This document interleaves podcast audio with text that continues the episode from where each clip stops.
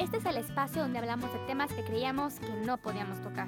Podemos cuestionar, podemos diferir o podemos discutir, pero siempre podremos dialogar. Este es un espacio donde nos convertimos en aliadas. Bienvenidos a la segunda temporada de Aliadas. Vengo súper entusiasmada porque hemos estado ausentes por un largo tiempo, pero regresamos con muchísima más energía. El día de hoy en cabina estoy yo, Paula, ya me conocen. Y. Hola, yo soy Inés. Y tenemos a alguien invitado sorpresa. ¿Ah? Hola, soy María. Ya me conocían un poco porque era la que estaba siempre atrás del cristal, pero ya estoy de este lado ahora con ustedes, muy feliz y pues muy emocionada de, de empezar con, con esta, segunda, esta segunda temporada. Pero platícanos, María, porque siempre nos estuviste escuchando del otro lado del cristal justamente. ¿Qué te hizo venirte acá? Este, bueno, primero como que les prometo que sí, cuando estaba del otro lado sí quería participar, pero como que me quise primero acostumbrar a esto. Eh, y pues nada, es, o sea, sí compartir, aportar, eh, estar más con ustedes. Y, y sobre todo, pues principalmente lo que me hizo entrar a este proyecto, que es pues poner mi, mi voz, no sé, qué feo, creo que suena muy cliché, pero poner mi voz por los que no pueden, ¿no? O sea, aportar un poco y, intentar dar información a aquellos que la necesitan. Y que la están pidiendo. Exacto. Justamente, pues como ya lo escucharon al final de la temporada pasada, pero ya no se acuerdan seguramente, es va a cambiar un poquito la dinámica, o sea, sí, seguimos siendo nosotras, pero esta temporada va a ser muy distinta a la primera. ¿Por qué? Porque ahora vamos a abordar muchas cosas desde un lado más técnico.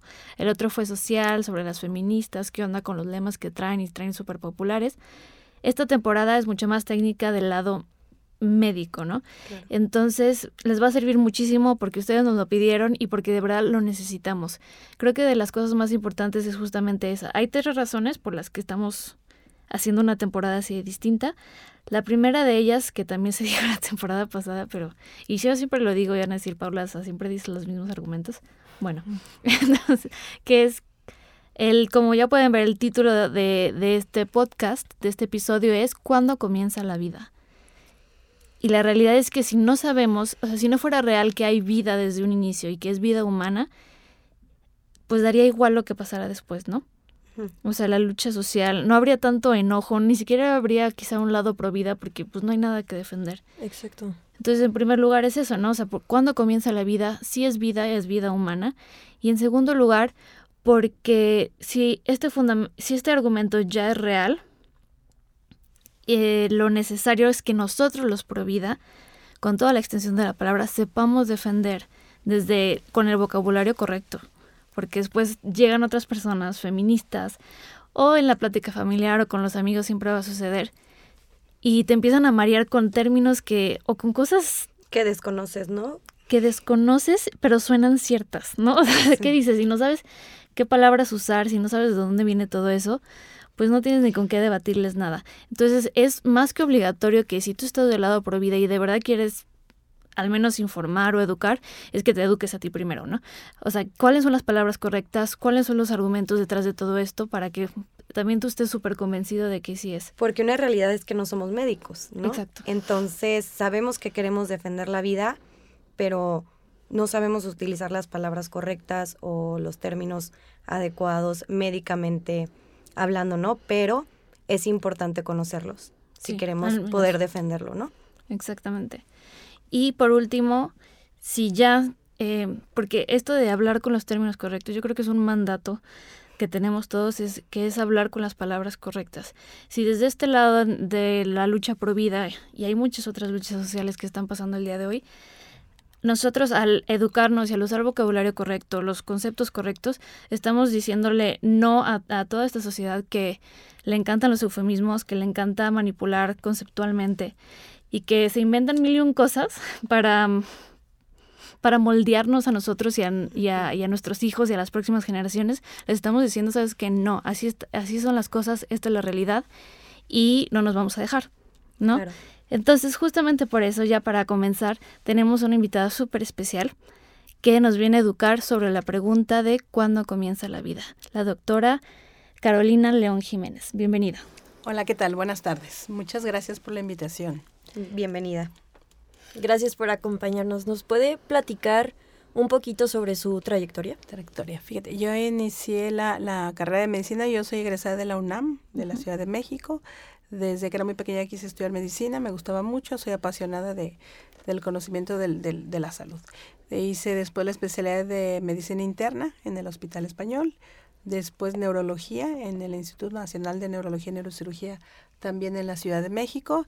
Cuando egresé ahí en el 99 me vine aquí, a esta bella ciudad tapatía, y aquí estoy trabajando desde entonces, desde el 2003 eh, formo parte del hospital del regional del Iste, tengo mi consulta privada y en el 2012 al 12 al 14 hice una maestría en bioética que me ha dado muchas herramientas para poder funcionar en efecto, así como ustedes han visto la gran necesidad de, de, de tener herramientas para poder redefender la vida, igual en mi, en mi ámbito neurológico hay muchas situaciones de dilemas bioéticos que uno no resuelve de manera espontánea, que cada día es más difícil de resolver y por eso hice la maestría que ha sido fabuloso.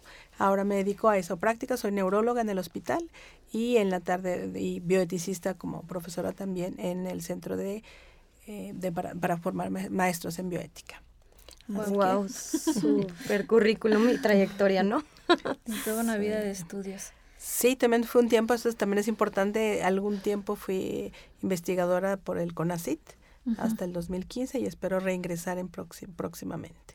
O sea que la, la ciencia y la medicina han sido mi pasión por mucho tiempo. Qué impresionante, muchísimas gracias por acompañarnos el día de hoy. Y pues lanzamos la pregunta directamente. Directamente, vámonos. Perfecto. ¿Cuándo comienza la vida humana? Fíjate bien, para eso yo, te, yo, estuve pensando muchos días desde que supe que vendría con ustedes aquí y hay algo que es muy importante considerar desde el principio y recordar que la ciencia se dedica a descifrar la realidad. Eso uh -huh. es lo que hace.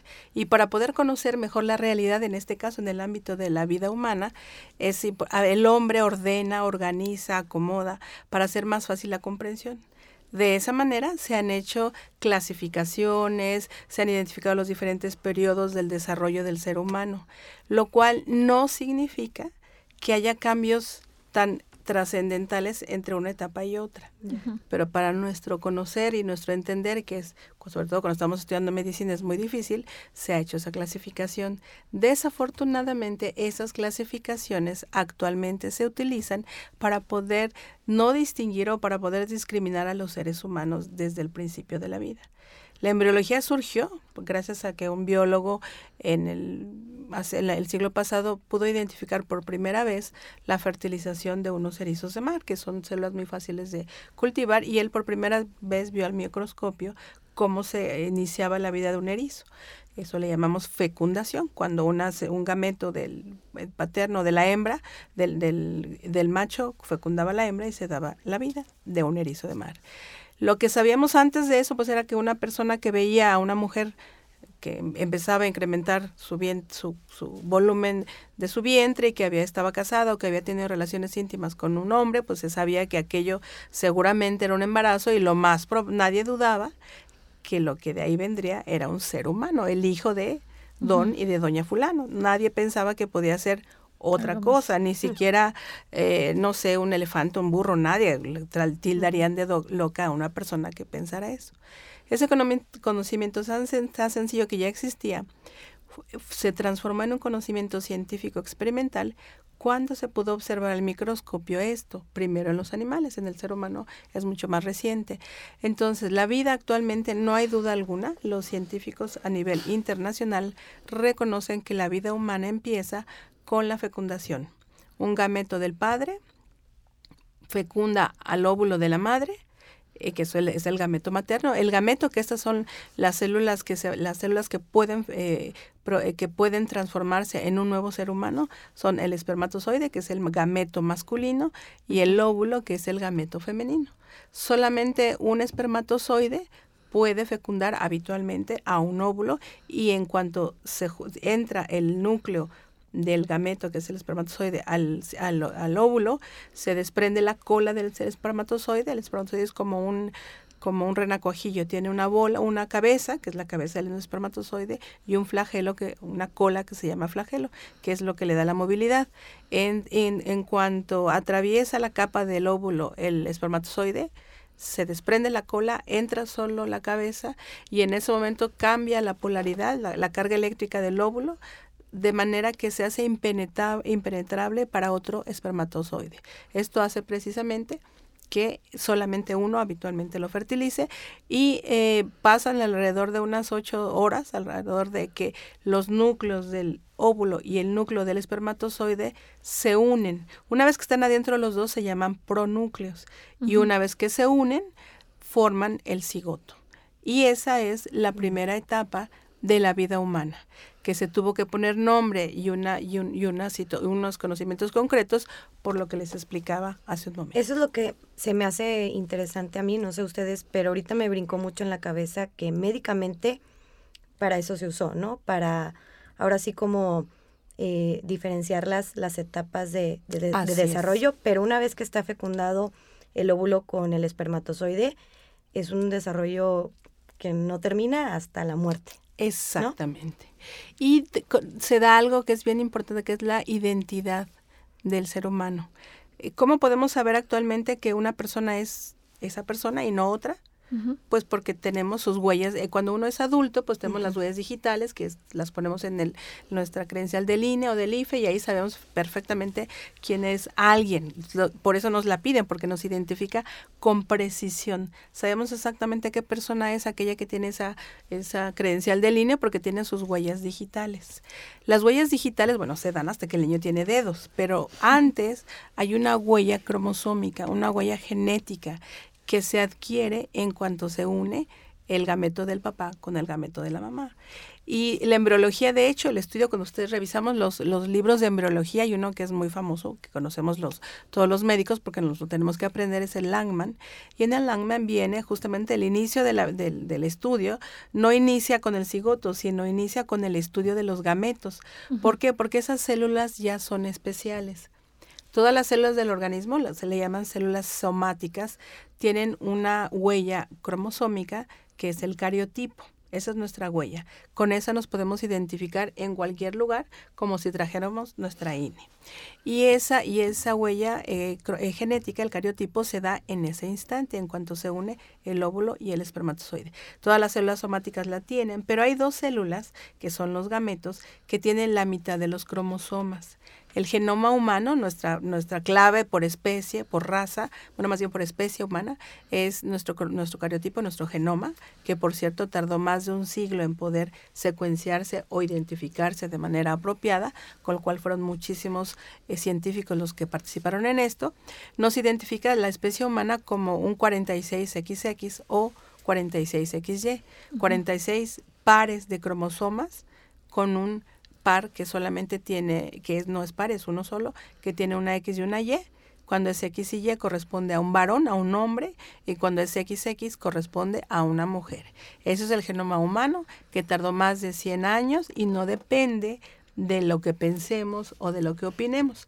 Es el genoma humano así definido por los científicos. No, yo lo, no lo dije yo, yo no participé en eso, obviamente, sino muchísimos científicos. El primer científico fue eh, Mendel, cuando él publicó sus primeras leyes de la herencia, empezó la secuenciación del genoma humano. Y esas células, las células, los gametos son células eh, haploides, yo les digo como singles, como células solteras, porque tienen la mitad de la carga genética. Solamente tienen 23 cromosomas. ¿Por qué? Porque solamente si esas células se salen, se, destruyen, no pasa nada. Pero si se unen al gameto de la contraparte, que es el del varón y de la mujer, entonces se unen para formar un nuevo cariotipo completo de 23 cromosomas, pares de cromosomas, con su, su halotipo sexual XX em, o XY, para convertirse ahora sí en un nuevo, eh, una nueva identidad. Y esa identidad permanece desde ese primer momento que yo le, le, llamo el momento cero o el segundo cero hasta que esa persona muere. jamás cambia. En el momento y de hecho las pruebas prenatales justamente se basan en ello. ¿Cómo sabemos que un, que un feto o un embrión tiene alguna, alguna alteración genética? Por el cariotipo.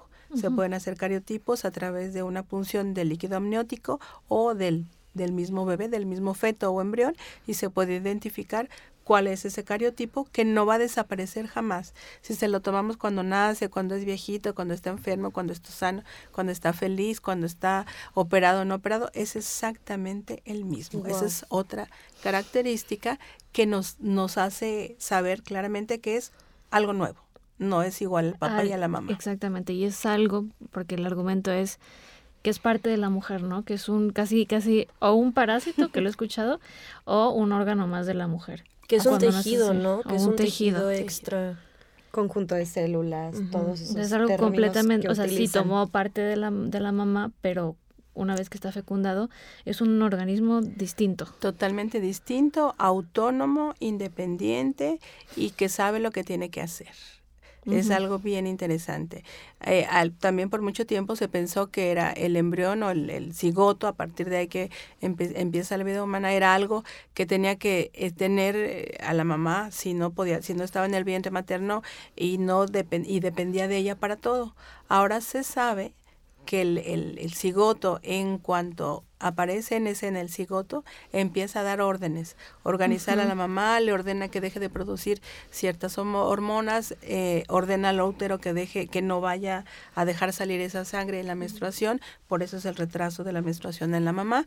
¿Por qué? Porque todo ese contenido va a ser su cama, va a ser el lugar donde él se va a poder implantar en el útero materno y no se, bueno, y no se implanta en cualquier lado. Es decir, todo el programa de desarrollo del cigoto está perfectamente establecido, eh, programado, secuenciado, con un orden perfecto. Justamente cuando este orden se descompone por alguna enfermedad o por alguna alteración genética, vienen enfermedades o síndromes eh, genéticos pero lo normal, él da las señales y es, una, es un trabajo en equipo.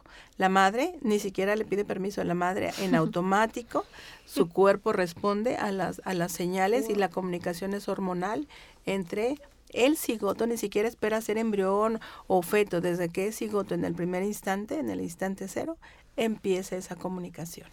Y eh, justo la, la, siguiente pregunta que le quería hacer, porque dicen, algunas personas es como que, ay, es un, es un saco de células, pero la realidad es que una célula humana, si fuera solo una célula humana, no tiene ni la capacidad, no, o sea, no sé, para ordenar como todo lo que usted nos ha estado diciendo. O sea, ¿cuál es la diferencia para que lo entendamos entre una célula humana más y un organismo distinto con todas esas facultades que usted nos está diciendo? Bien, también aquí es otra cosa que estuve igual más o menos reflexionando y es lo siguiente. ¿Cómo definimos que una persona está viva? Por la autonomía que tiene su cuerpo. Es decir, cada persona del que usted que nosotros conocemos somos eh, seres un organismo que vive por sí solo. No necesita comer obviamente y respirar, pero solito late su corazón, solito se mueve el, el, el, aparato respiratorio para poder respirar, que son las, las, los elementos básicos de la vida, el latido cardíaco y la respiración que nos hacen estar vivos, y eso es en automático, esa es la autonomía que tenemos para decir que alguien está vivo, y todo eso funciona de manera automática. El ser humano, ni siquiera nosotros podemos decir, ahora quiero que funcione mi corazón y ahora mi pulmón. Eso va solito y de manera automática. Es un ciclo que no para. En cuanto empieza, no para. Y eso que no, que no, que lo hace mantenerse vivo, ese motor de vida, algunos le llaman que es alma, nosotros, nosotros en, antropología y en, bioética sabemos que la persona es una persona con cuerpo que está sometido a las leyes biológicas y experimentales de la salud, etcétera, y una parte trascendental, espiritual, no material, que están en una íntima unión y que hacen a la persona funcionar las dos juntas. No decimos de aquí para acá está ahorita actuando la, el cuerpo de, de, Juan y de aquí para acá el espíritu de Juan. Si decimos Juan corre, no corre, no corren sus piernas, no corre su espíritu, corre Juan. Igual la, la vida humana es eso. Entonces, esa autonomía se inicia en el momento cero. Es decir, ese cigoto es autónomo y autosuficiente para ese desarrollo. Y el decir, nosotros nos podemos mm, maravillar cuando vemos cómo evoluciona un bebé en sus primeros meses de vida, que nace chiquitito, pequeñito, que no habla, que parece que no piensa porque nada más come y llora. y vamos viendo cómo empieza, cómo sigue objetos, cómo agarra algo, cómo empieza a observarlos y a tallarlos, cómo empieza a dirigir la mirada a sus padres, cómo identifica a la mamá, cómo empieza a mover sus manos, cómo empieza a gatear, cómo empieza a sentarse, a caminar, cómo empieza a hablar, cómo empieza a dar sus primeros pasos. Si eso nos causa una maravilla y nadie, se le, nadie le dice al niño cómo hacerlo, es decir, la mamá sí le está diciendo que diga mamá, mamá, eso sí, pero él solito sabe cómo tiene que mover su boca, para poder llorar, para poder succionar. De hecho, cuando no lo hacen es una señal de que hay una enfermedad. Entonces, todo ese aprendizaje y todo ese desarrollo va por cuenta del bebé, del chiquillo.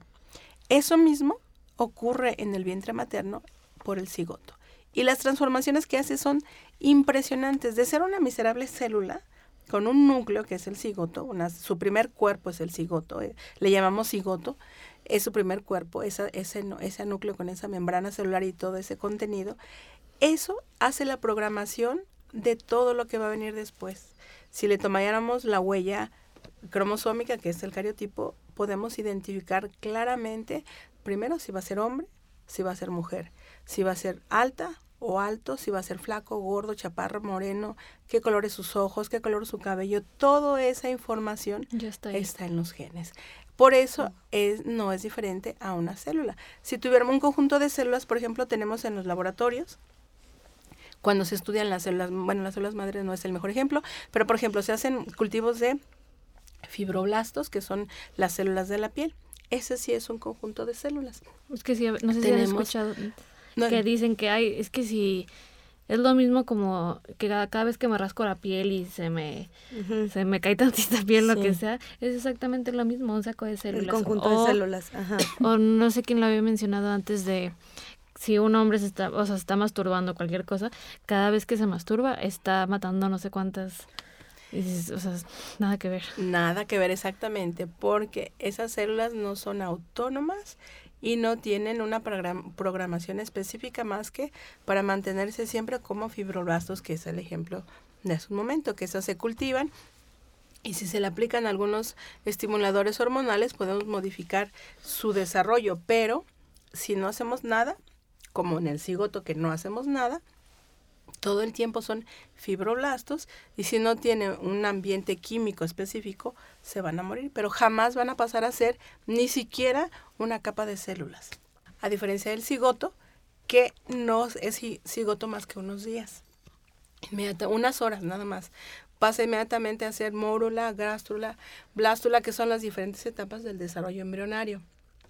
Después empiezan a aparecer, es toda esa, eh, empiezan a aparecer las diferentes capas del embrión y después de las diferentes capas del embrión empiezan a aparecer los primeros órganos o esbozos de los órganos, como cuando un pintor empieza a hacer su cuadro y empieza a exponer el esbozo, que solo se ve como las generalidades y poco a poco se van formando describiendo a las, apareciendo las diferentes figuras que salen de la mano del, del artista, igual aquí van, van formándose los diferentes órganos y al cabo de la semana número 8 está completo ese bebé. Tiene todo, solamente que lo tiene chiquito e inmaduro. Y ahí nos falta nada más ese desarrollo. Pero el punto clave aquí es que el cigoto tiene esa capacidad de hacer esa programación específica en un orden concreto, en una secuenciación muy concreta, con un objetivo muy concreto lo cual lo hace totalmente diferente de un saco de células, que se utilizan en experimentación, por ejemplo, hacer cultivos de, tejidos para poder utilizarlos en cirugía reconstructiva, por ejemplo, para poder resanar las lesiones de personas que tienen, se eh, arrancan la piel por un accidente una quemadura y después les pueden poner esos injertos. Eso es totalmente diferente, jamás dejarán de ser fibroblastos. Y un cigoto jamás continuará siendo un cigoto, siempre pasará a las, en es una carrera que inicia hasta terminar en un ser humano al nacer, como lo sabemos, y después en todo el desarrollo hasta que muere. Entonces ahí no hay duda que comienza la vida. Pero a mí me, me inquieta o me surge la duda de algo que argumentan mucho es bueno, pero no siente. ¿no? Eh, no siente, entonces pues no, no pasa nada. Entonces yo te quiero preguntar a ti, eh, científicamente hablando, no sé si es el término correcto, eh, sería el sistema pues nervioso, o, o, cómo es ahí. Fíjate bien. Si yo ahorita les doy a ustedes un analgésico potente, o sea, hago un bloqueo en alguno de los nervios raquídeos, hay zonas que se dejan de sentir. Listo.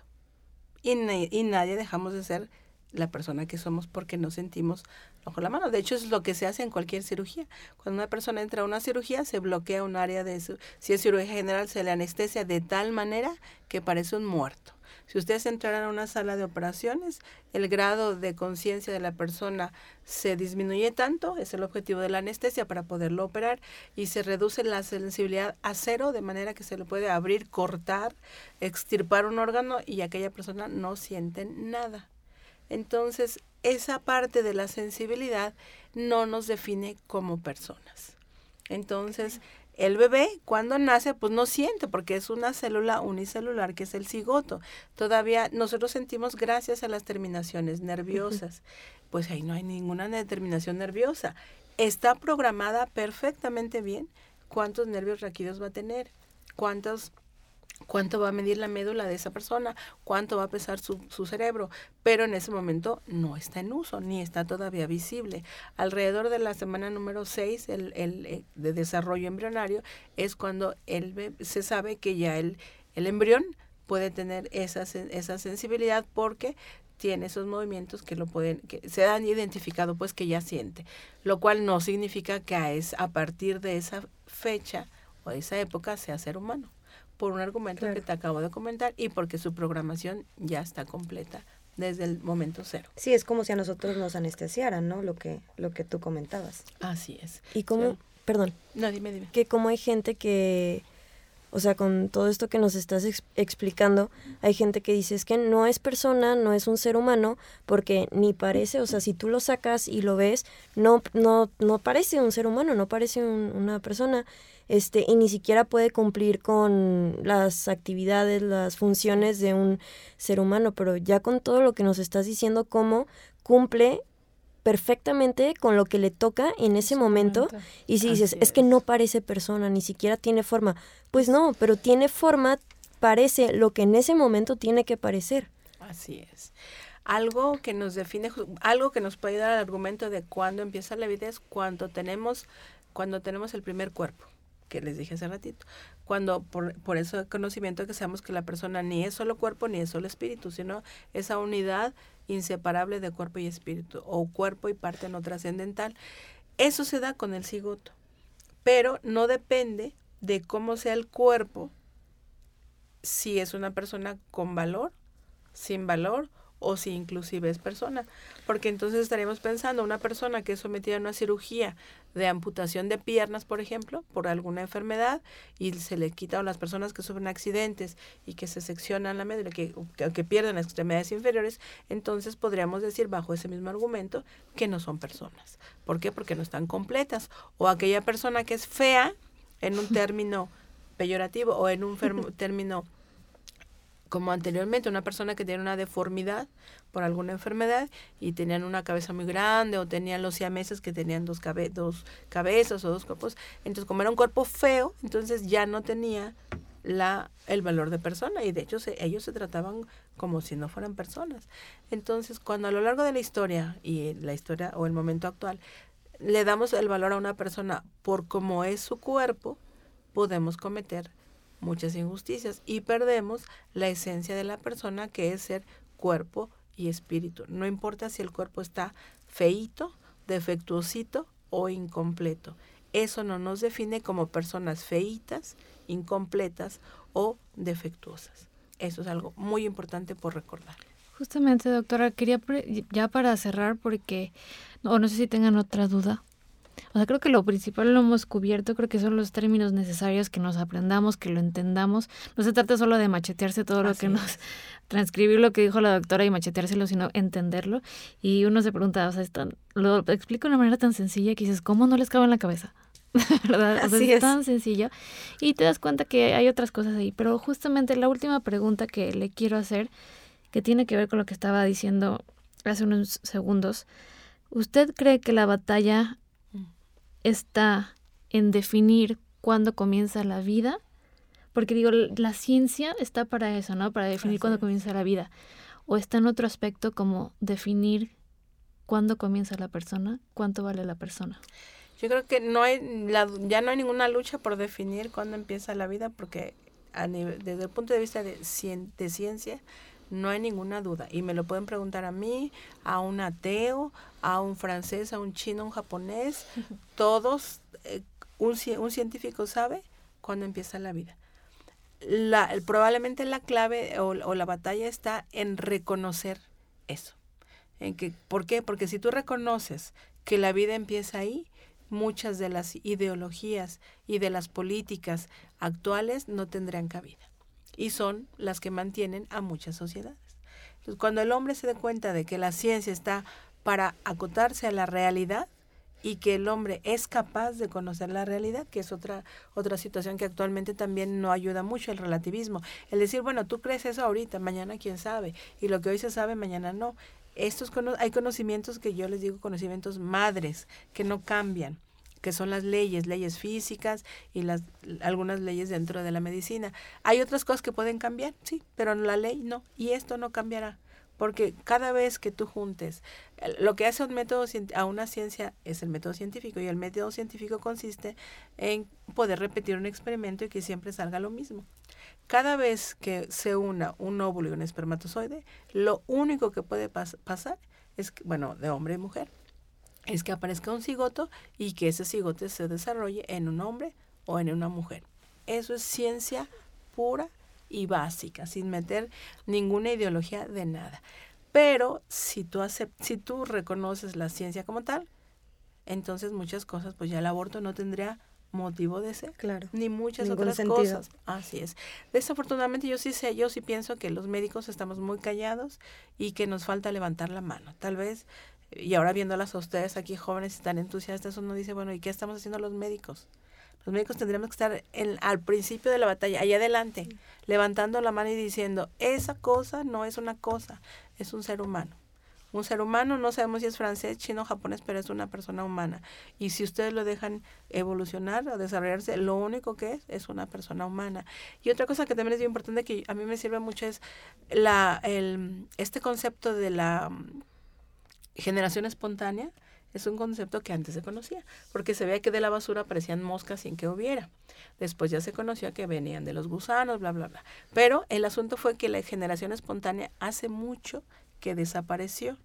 Si nosotros consideráramos que el cigoto no es una persona humana, o que el embrión tampoco lo es, o que el feto tampoco lo es, porque en Nueva York actualmente se puede eh, matar a un, eh, a un, a un feto ya un- hasta de ocho semanas, ocho meses, entonces estaríamos avalando la generación espontánea, porque si no es un ser humano y de pronto aparece en la octava semana, en la cuarta, en la segunda o en la séptimo mes un ser humano, pues sería generación espontánea. Y eso es algo que la ciencia hace muchos años descubrió que no podía hacer. Algo se da porque tiene un desarrollo específico, organizado y programado y no aparece de pronto. Entonces, quienes piensan que la vida empieza al cuarto mes o a las ocho semanas o a las doce semanas, yo quisiera preguntarles qué piensan que es eso antes. Antes de. Y entonces si piensan que es una célula, pues entonces estamos retrocediendo a la Edad Media, donde sí se pensaba que era posible la generación espontánea. Estamos dando un retroceso terrible en la ciencia. Yo sé. Todos callados. Ya sé. Piénsenlo. Bueno, a mí sí me gustaría como preguntarte eh, qué nos aconsejas para como para seguir instruyéndonos en esto, ¿no? No sé, a lo mejor algún libro, algún estudio, algún artículo, alguna película, documental, no sé. Hay una, hay un video hermoso de la doctora Natalia Morat, no es doctora química, bueno sí es doctora, pero es química, eh, la doctora Natalia Moratalia de la Universidad de Navarra, donde explica los primeros, ah, eh, los primeros días de la vida. Y explica lo que yo les he dicho, pero de una manera maravillosa porque te va diciendo todos los cambios de, de moleculares que se dan, los cambios biológicos, ese ordenamiento que tiene el embrión que no se implanta, les decía hace rato, ahí luego me distraje, cuando el, cuando el cigoto va, llega al, al, al útero, no se implanta en cualquier lugar ni de cualquier modo. Busca el tercio posterior del útero y la posición en la que se acomoda va a dirigir la parte de la cabeza, lo que será la cabeza y lo que serán los pies. Es decir, todo ese, todo ese proceso tiene una, una biología molecular, una genética muy bien establecida, eso les puede ayudar. Libros de embriología ya es más complicado porque son más para estudiantes de medicina. Espera, ese video dónde lo podemos encontrar? En YouTube, en YouTube tal cual. Natalia Moratalia, busquen los primeros días de la Lo vida. pondremos y en, las fuentes. Así es.